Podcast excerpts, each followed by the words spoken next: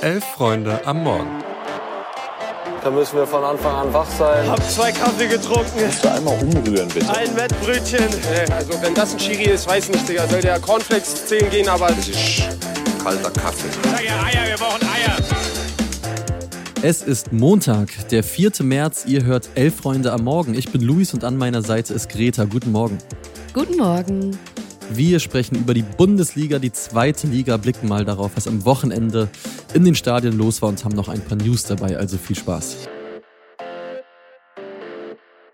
Ja, so langsam sollten Sie sich wirklich überlegen, wo Sie in Leverkusen die Meisterschaft feiern können. Ihr werdet das mitbekommen haben. Ein Rathausbalkon, den gibt's in Leverkusen schlichtweg nicht. Der Vorplatz soll nun wohl dafür herhalten und alles noch viel Spekulation, aber quasi Fakt dagegen bereits. Fragezeichen. Das Meisterschaftsrennen ist durch. Die Bayern spielen am Freitag nur 2 zu 2 in Freiburg. Leverkusen gewinnt Sonntag 2 zu 0 in Köln. Zehn Punkte trennen beide Clubs jetzt bereits und ruft man sich nochmal ins Gedächtnis, dass Leverkusen Anfang März noch nicht ein einziges Pflichtspiel verloren hat fällt es doch eher schwer, sich vorzustellen, dass die hinten raus mindestens dreimal patzen. Mal abgesehen davon, dass mir oder dass man genauso viel Fantasie bräuchte, um sich vorzustellen, dass die aktuellen Bayern die Patzer dann auch wirklich ausnutzen würden. Ja, so absurd das klingt, das halte ich fast für unwahrscheinlicher. Denn am Freitag gegen Freiburg konnte man den Eindruck gewinnen, da spielt irgendwie so jeder sein eigenes System, niemand so richtig zusammen. Und was Tuchel von der Seitenlinie aus reinruft, ist denen auch total egal. Ich kann mhm. mir also wirklich nicht vorstellen, dass diese Mannschaft, die gerade keine zu sein scheint, zumindest nicht spielerisch, dreimal gewinnt, wenn Leverkusen gleichzeitig patzt und ja. dann irgendwie noch so einen Matchball verwandeln kann. Ich finde, das sieht eher nach so einem, wir werden Tuchel doch noch vor Saisonende los aus. Mhm. Und Bayer Leverkusen, die sind nun während der ersten 24 Bundesligaspiele der Saison, wie gesagt, noch unbesiegt. Das ist richtig stark, aber tatsächlich noch kein Vereinsrekord, denn während der Saison 2009, 2010, da blieb Leverkusen unter Jupp Heinkes ebenfalls 24 Spiele ohne Niederlage. Dann gab es ein 2 zu 3 in Nürnberg. Man muss schon sagen, der große Unterschied war, damals 2009, 2010 standen für Leverkusen 13 Siege und 11 Remis in der Statistik ja, jetzt sind es halt 20 Siege und vier Unentschieden und damit einhergehend auch der klare Vorsprung. Ja, Siege davon können sie derzeit in Wolfsburg nur träumen. Der VfL, der verlor nämlich erneut und diesmal gegen den VfB Stuttgart, oder das heißt erneut, zumindest gab es erneut keinen Sieg. Ja, der VfB ist weiter auf Kurs Champions League und ja, in Wolfsburg läuft es nicht und trotzdem scheint Nico Kovac Woche für Woche für Woche weiter fest im Sattel zu sitzen. Damit hat sich unsere Vorhersage vom Freitag dann nur so halb bewahrheitet. Mhm. ähm, es heißt aus Wolfsburg wohl, dass sie erst bei akuter Abstiegsgefahr was am Trainerposten ändern möchten und möglichst mit Kovac die Saison zu Ende bringen wollen. Hieße auch, man könnte im Sommer den Trainermarkt besser sondieren, eventuell sogar den Vertrag mit Kovac auflösen, anstatt ihn und sein ganzes Team jetzt irgendwie noch auf der Payroll zu haben, während man so eine ja, halbgare Interimslösung holt. Ja, Sportdirektor Shinzi Lords und Co. sind wohl sowieso angehalten, schwarze Zahlen zu schreiben. Das wäre also nicht ganz schlecht. Und mhm. laut Kicker wird wohl intern die ganze Zeit das ja Pro und Contra fürs weiter so mit Kovac diskutiert, wobei es aber wie gesagt eher nach einem Verbleib aussieht. Und man muss fairerweise sagen, dass Wolfsburg ja nie so richtig schlecht oder so desolat, miserabel gespielt hat, auch wenn es punktetechnisch nichts bringt. Ja, miserabel ist allerdings so ein Stichwort, was mich zum nächsten Spiel bringt. es tut mir leid. Darmstadt, die verlieren zu Hause 0 zu 6 gegen Augsburg. Es hat keine 60 Sekunden fürs erste Tor gebraucht. Ja, und falls ihr heute so in diesen Montag startet wie Darmstadt am Wochenende ins Spiel, dann verschüttet ihr gleich euren Kaffee, dann habt ihr keine Zahnpasta mehr, dann ist die Wäsche mit der einzig tragbaren Hose noch klitschnass, der Bus fährt euch vor der Nase weg und auf Arbeit angekommen, klar. Da werdet ihr gekündigt, dann holt ihr eure Sachen aus dem Büro und seht, dass euer Grundschulerzfeind bereits eingezogen ist. Also kurzum, da werdet ihr genauso sauer wie der Vorsänger der Lilien nach dem Spiel im Gespräch mit der Mannschaft. Das fand ich herrliche Szenen, diese Ansage, oh ja. die Leidenschaft, der völlig verständliche Frust, äh, der da zu sehen war. Abgesehen davon aber absolut absurdes Slapstick-Festival. Also wie viel kann schief beziehungsweise gut laufen für den FC Augsburg? Zur Ehrenrettung sei gesagt, das war eigentlich so der erste komplette Komplettausfall von dem Aufsteiger aus Darmstadt. Ändert aber jetzt auch nichts mehr daran, dass das rettende Ufer dann doch, ja, so langsam in immer weitere Ferne rückt. Ja, in sehr, sehr weite Ferne. Also ich glaube, diese Niederlage war jetzt so der Sargnagel Abstieg bestätigt. Ja, die Mainzer hingegen, deines äh, Lieblingstrainers Bo Henriksen, mhm. die holen Punkt gegen Gladbach. Äh, irgendwie nicht genug, aber bei denen bin ich trotzdem irgendwie noch optimistischer gestimmt. Ja, und übrigens, äh, nur damit es alle schon mal gehört haben, die Tonspur vom 5. September, in der du Maxi Bayer für die Nationalelf vorschlägst, die habe ich schon mal bereit zum Abfeuern gemacht, weil sollte der Junge äh, jetzt wirklich nominiert werden und das wäre nach dem neuerlichen Doppelpack beim 2-1 gegen Bremen und in der Vorwoche zwei Tore in Dortmund, das wäre nur fair. Also der ist derzeit echt so der beste Brandenburger Export seit der Spreewaldgurke und du warst da sehr, sehr früh dran. Äh, wenn ihr noch mehr zum Spieltag hören wollt, vielleicht auch zu Maxi Bayer, vielleicht zum BVB, dann schaltet doch ein. Um 11.45 Uhr heute im Themenfrühstück Nussi und Trizi sind dann am Start, findet ihr wie immer hier im Podcast-Feed.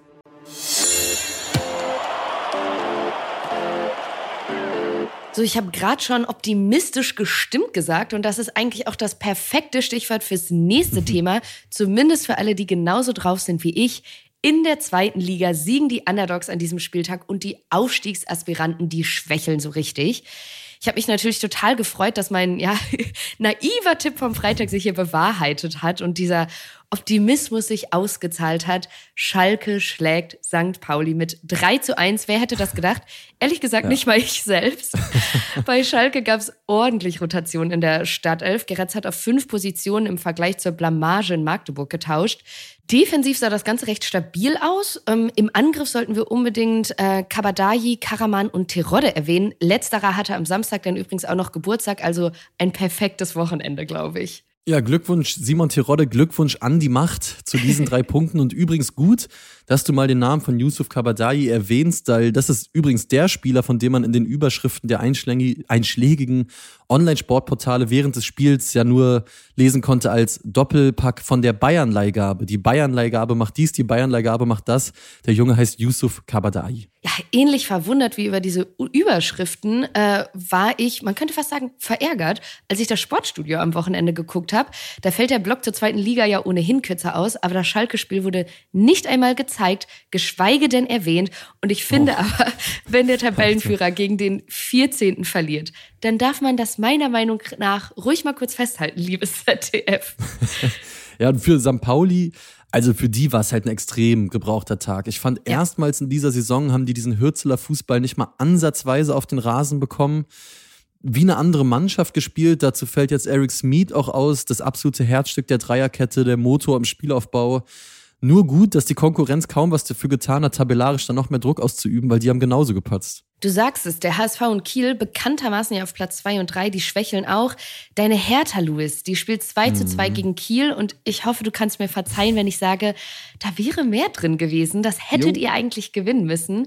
Durchaus. Ihr hattet eine, Zweit ihr hattet eine Zwei-Tore-Führung, die in der Schlussphase hergeschenkt wurde. Der Kieler Ausgleich fällt dann durch einen Elfmeter in der achten Minute der Nachspielzeit. Aber der HSV kann diesen kleinen Patzer der Kieler nicht nutzen. Die Elf vom Baumgart verliert zu Hause gegen Tabellenschlusslicht Osnabrück. Ja, das ist, also das ist krass. 18 Punkte hat Osnabrück jetzt. Sechs davon, also genau ein Drittel der bisherigen Ausbeute, gab es gegen den HSV. Die haben beide ihre Spiele gegen den HSV gewonnen. Das ist stark. Ja, und während in Hamburg klar ist, dass auch Steffen Baumgart jetzt nicht per Hand anlegen sofort alles besser macht, sind Paderborn, Hannover 96 und die Spielvereinigung Fürth mittlerweile allesamt auf drei Punkte an den HSV rangerobbt. Und das, obwohl keines dieser drei Teams am Wochenende gewinnen wollte. Das neutrale Publikum dankt. Es ist, oder an diesem Wochenende war es ein bisschen Schneckenrennen, aber der Abstiegskampf, zumindest was Platz zwei und drei angeht, der wird wieder richtig, richtig eng. Ist das etwa ähm, die beste zweite Liga aller Zeiten? Ja, wir zahlen fix 5 Euro ins Phrasenschwein und hören uns gleich in den News.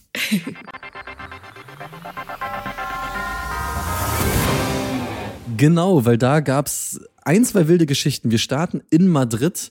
Da werden sie auch am heutigen Montag und vermutlich auch in den kommenden Tagen noch richtig sauer sein. Ihr werdet es wahrscheinlich schon mitbekommen haben. In der 98. Minute beim Stand von 2 zu 2 zwischen Valencia und Real pfiff Schiedsrichter Jesus Gil Manzano das Spiel ab während eine Flanke von Real Madrid in den Strafraum segelte und Jude Bellingham sie Sekunden später ins Tor köpfte zum vermeintlichen 3 zu 2, weil da war das Spiel dann schon abgepfiffen. Bellingham sah in der Folge rot. Reals Presseabteilung schrieb in einem Statement von einer noch nie dagewesenen Schiedsrichterleistung in der spanischen Presse. Klar, da war dann direkt vom Skandal im Mestalla, also dem Stadion von, vom FC Valencia, die Rede. Völlig verrückte Geschichte und die Wut kann Real ja gerne am Mittwoch rauslassen. Da geht's dann nämlich in der Champions League gegen Leipzig. das klingt gut. Wer jetzt vielleicht noch ein bisschen Aufheiterung zum Wochenstart braucht, dem kann ich nur das Format 11 gegen 11 auf YouTube empfehlen. In der aktuellen Folge, da treten ja, Seriensieger Max Dinkelacker und Freund des Hauses Niklas Levenson gegeneinander an. Ich glaube, redaktionsintern hat sich da keiner mehr getraut. und die beiden stellen ihre Bundesliga 11 aus ihren ja All-Time-Favorite Skandinaviern zusammen. Ja, und wenn ihr noch mehr Videocontent wollt zum Start in den Tag, noch eine Empfehlung. Unbedingt das Video vom, vom Last-Minute-Siegtor des AFC Wimbledon gegen Milton Keynes vom Wochenende anschauen. 2003 zog ja der damalige FC Wimbledon nach Milton Keynes um. In Wimbledon gründen sie dann oder haben die Fans dann diesen Nachfolgerverein gegründet, den AFC Wimbledon. Ja, und was gibt's Schöneres als den Club, der einem einst alles weggenommen hat, zu besiegen? Den Link dazu, zu dem Tor und auch zu 11 gegen 11 findet ihr in der Episodenbeschreibung. Ja, dann bleibt eigentlich nichts anderes übrig, als euch und auch dir, Luis, einen guten Start in die Woche zu wünschen. Wünsche ich auch. Macht's gut. Ciao, ciao.